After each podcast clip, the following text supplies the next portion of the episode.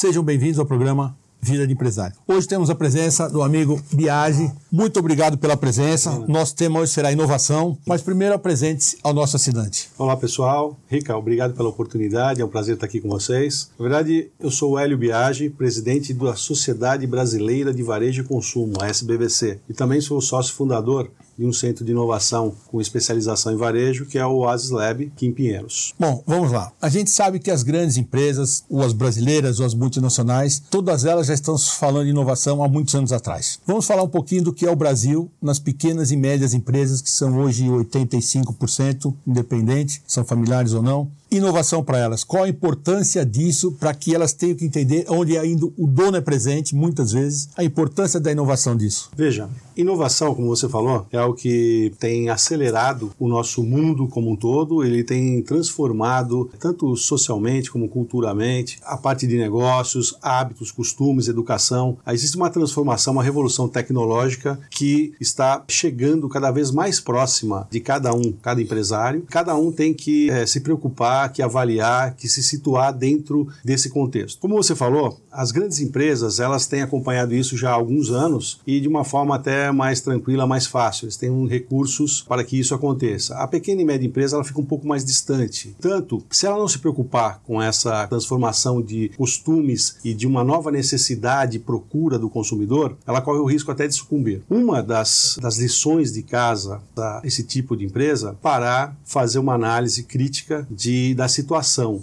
da maturidade tecnológica dela, da maturidade de cultura que ela tem e do cenário que se apresenta, para que ela possa, de uma forma muito forte e clara, traçar objetivos e planos de ação para que realmente ela consiga absorver essas tecnologias e, e, trabalhar uma nova jornada do consumidor. Inovação é, é, é tecnologia?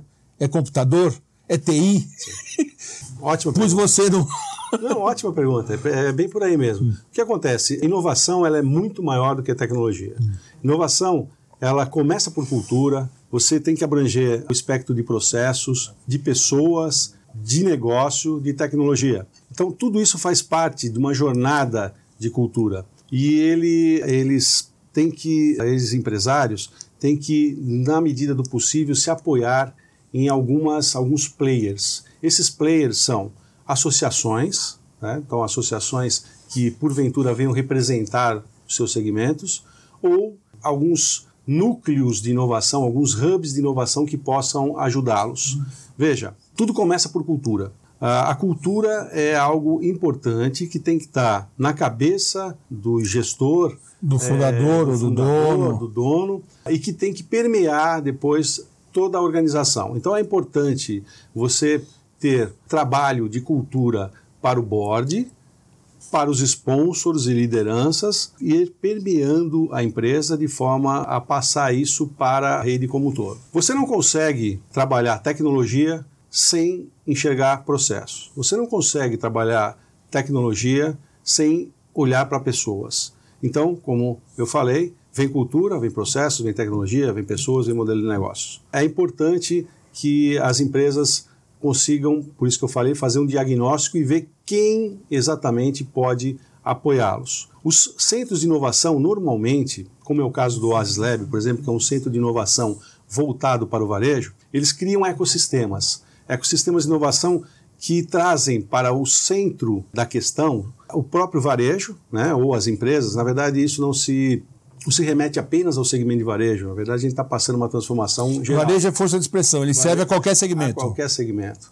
Então, então indústria, traz... comércio, varejo. Então, exatamente, vamos reformular. Ele tá. traz, então, a indústria, o comércio, o varejo. Ele traz um braço de inovação muito forte, que são as startups. Ele traz academia, universidades. Sim. Ele traz investidores para fomentar as startups. Ele traz órgãos públicos. E ele traz também associações, porque é muito mais fácil você conectar pequenas e médias empresas por associações, tipo uma BF, uma Brace, uma APAS, uma Abras, né? do que você ir individualmente a todas elas. Só uma dúvida: sindicatos também entram nisso ou não? Não, a gente. Pergunta difícil. É, a gente, é, na verdade, não tem. É, eu, pelo menos, não tenho experimentado não, isso com os sindicatos, mas sindicatos de empresas faria sim. É, sindicatos patronais, eu estou falando, né? Sindicatos patronais fariam sim, sim. Faria sentido estar hum. dentro desse grande ecossistema. Você botou uma, uma questão muito importante, porque o pessoal sai visitando o Vale do Silício, hum. uh, visitando a China, visitando centros de inovação dentro do país vão para workshops, para convenções e voltam hum. muito interessados e motivados a fazer a inovação. Só que ao chegar aqui, além de você ter o conflito e você ter uma realidade diferente com seus costumes, com seu consumidor próprio, com as suas é, legislações específicas, você ainda tem a dificuldade é, de saber o que é que faz sentido para o meu negócio, como eu posso fazer, com quem eu posso é, traçar uma parceria, por onde começar. Eu acho que essa é a maior dúvida que eu ia perguntar a você, porque a gente prepara as pessoas e você falou exatamente, eu vou para a China, eu olho lá, só que a hora que eu chego aqui, você falou uma coisa que para mim é fundamental, a cultura da empresa. Que isso vai para a sucessão, vai para vai onde quiser. Se a cultura da empresa não se encaixar, não adianta. E como a gente fala, então acho que você fala uma coisa muito clara, que eu não sei se o meu raciocínio é perfeito, a cultura é o principal fundamento para se inovar. Não sei se é isso, eu estou certo. E essa inovação vai passar pela cabeça do dono. Perfeito. Nós estamos falando agora das pequenas e médias, perfeito, perfeito. que é o nosso assunto principal aqui desse momento. Se ele não tiver a conscientização, não adianta. E o que ele enxerga, eu estou conversando, que eu conversei com eles, vamos ver se o meu raciocínio, porque eu quero até sua opinião, ele enxerga a seguinte coisa: como é que eu vou implantar uma coisa que nem eu sei direito como funciona? E ele falou exatamente isso que você acabou de falar. Não adianta eu pegar a China ou Japão, ou Estados Unidos, e jogar aqui na minha empresa, que não vai dar certo. E a cabeça dele, que não entende muita coisa, mas ele diz: eu tenho que primeiro entender o meu negócio, implantar para depois saber se vai dar certo. Não sei se o raciocínio é mais ou menos esse, você que é especialista, mas eu estou colocando porque quando vem um assunto novo aqui, eu costumo conversar com vários empresários, pequenos e médios, porque eles têm as dificuldades de implantação numa série de outras coisas. São muito inteligentes, porque senão não teriam chegado, não chegar. Claro. Mas essa é a grande dificuldade deles. Não sei se isso é mais ou menos por aí mesmo. E aonde a sua, é, a sua empresa, a sua startup, a sua associação pode ajudar esta pequena e média empresa a dizer assim: nós estamos aqui, podemos fazer isso. Perfeito. Não é comercial, não. Eu acho que você tem um trabalho que é reconhecido, torcendo aqui, porque eu acho que a inovação é fundamental, você está certo. Sem isso, ninguém vai sobreviver. Perfeito. Não tem jeito. Mas as pessoas precisam entender que existe aqui que pode começar a ser feito do que buscar na China, um exemplo. Perfeito. Veja, da nossa experiência em conversar, principalmente com o mundo do varejo, por, por causa da SBVC, e dos nossos contatos gerais, dos nossos eventos, de idas para a maior feira de varejo, que é a feira da NRF, é. de Vale do Silício e tudo mais. Essa feira de janeiro aí é a gente, Pois né? é. A gente viu que havia necessidade, havia espaço e havia necessidade para montar um centro de inovação. Esse centro de inovação, o que ele se propõe, o que é o Oasis Lab? É exatamente trabalhar isso que você está dizendo. Quando o pessoal volta de, de viagens de missões ou de workshops e palestras, o que eu recomendo? Procure um centro de inovação. Esse centro de inovação ele vai tentar, é, junto com você, fazer aquele diagnóstico que eu falei, muitas vezes um workshop com a liderança para entender quais são as suas expectativas, quais são as suas dores, fala-se muito de dores, né? Suas, hum. Seus problemas, as suas dificuldades, Sim. quais são as suas alternativas para crescer. Nesses workshops ou nesses trabalhos, podem ser é, trabalhos variados, você tenta orientar essas empresas a seguir um determinado caminho. Para cada doença, um remédio. Então, o que eu vou falar para uma empresa de um segmento X é diferente da que eu falar para o Y, dependendo do tamanho dela, da expectativa dela, do ramo de atividade, da maturidade cultural ou tecnológica dela. E aí é, existem formas de você estabelecer um plano de, de, inovação, onde você vai trabalhando gradativamente. Esse plano ele pode é, vir a agregar soluções de startups, por exemplo, startups é um caminho hoje que as corporações têm usado muito, porque muitas vezes é, você consegue com essa, é, essa ajuda externa implementar e solucionar dores e contribuir para o atingimento de desafios com essa ajuda externa. Essa ajuda externa, muitas vezes, de startups, ela é mais rápida, mais flexível e mais barata. Mas você também pode achar essas soluções em empresas de tecnologias, em universidades, ou seja, o Hub conecta essas soluções e te ajuda a traçar um plano. Eu acho que a startup é mais fácil porque é uma juventude que já vem com isso na cabeça. Outra cabeça, né? É outro mundo, já vem preparada para isso. É como a segunda geração, a terceira. DNA é diferente. DNA é bem diferente, entendeu? É uma geração totalmente diferente. Quando você fala com o dono, Sim. que já vem, eu acho Quando... que como é que vocês vão conseguir um trabalho para conscientizar. É, é a mesma coisa quando a gente fala em sucessão. O cara acha que vai tirar ele da empresa ou porque estão querendo que ele vá morrer. Como é que. É, e você vê que eu estou insistindo nisso, estou na parede. Sim. Porque eu acho que é um trabalho maravilhoso, acho Sim. que tem que ser feito para ontem, mas como conscientizar este dono, fundador, fundador, esse, essa pergunta é dura.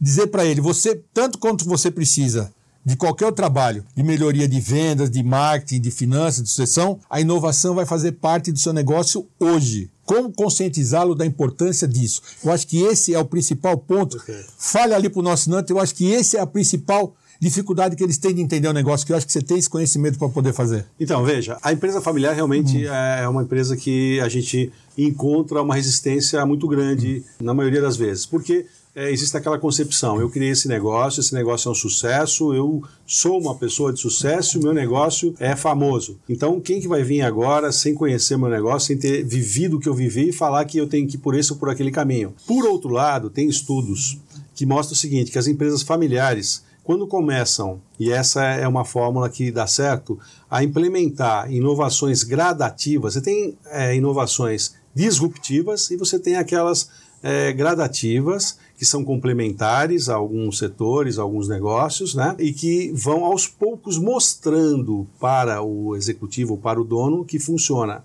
Então, o sucesso de implementações de soluções de inovação, nos casos de empresas familiares, tem ao mesmo tempo que uma resistência, um sucesso, sucesso muito, muito grande quando se permite fazer isso. Viagem, nós estamos chegando ao fim do nosso programa. Falei para você que é uma coisa rápida, mas foi maravilhosamente bem. Com certeza você voltará aqui, Poxa, porque eu acho que o assunto é, é grande.